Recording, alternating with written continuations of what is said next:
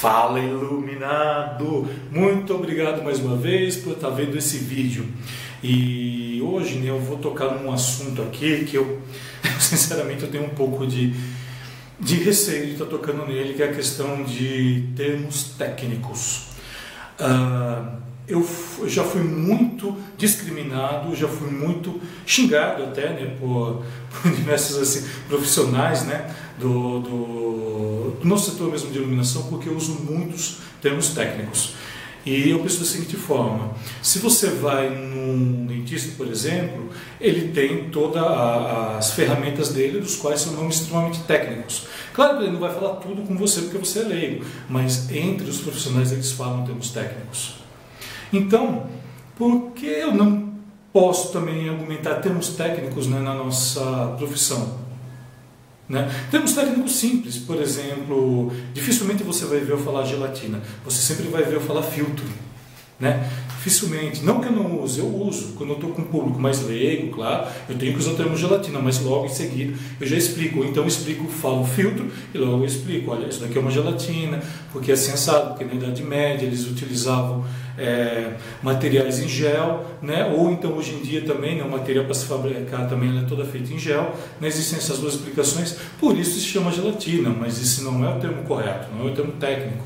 Se você for buscar um pouco mais a fundo, você, vai, você não vai encontrar como gelatina, você vai encontrar como filtro.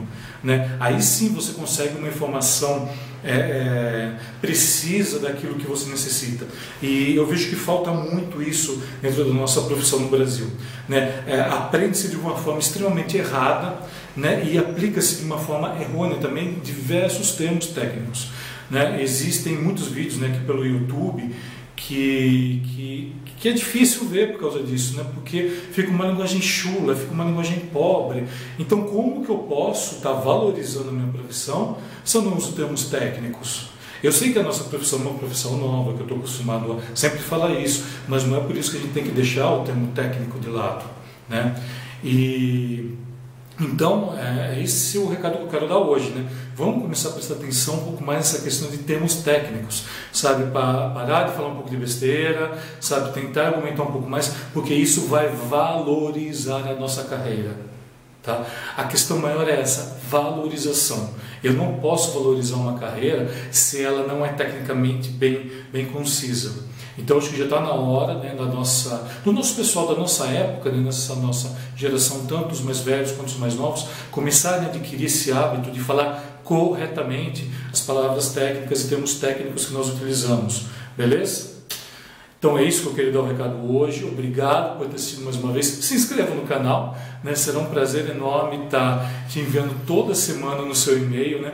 um vídeo exclusivo falando de temáticas né, da iluminação que ninguém mais trata aqui dentro do, do canal. Né? Que somente o cantinho de iluminação vai tratar com você. Beleza? Muito obrigado e até a próxima. Valeu!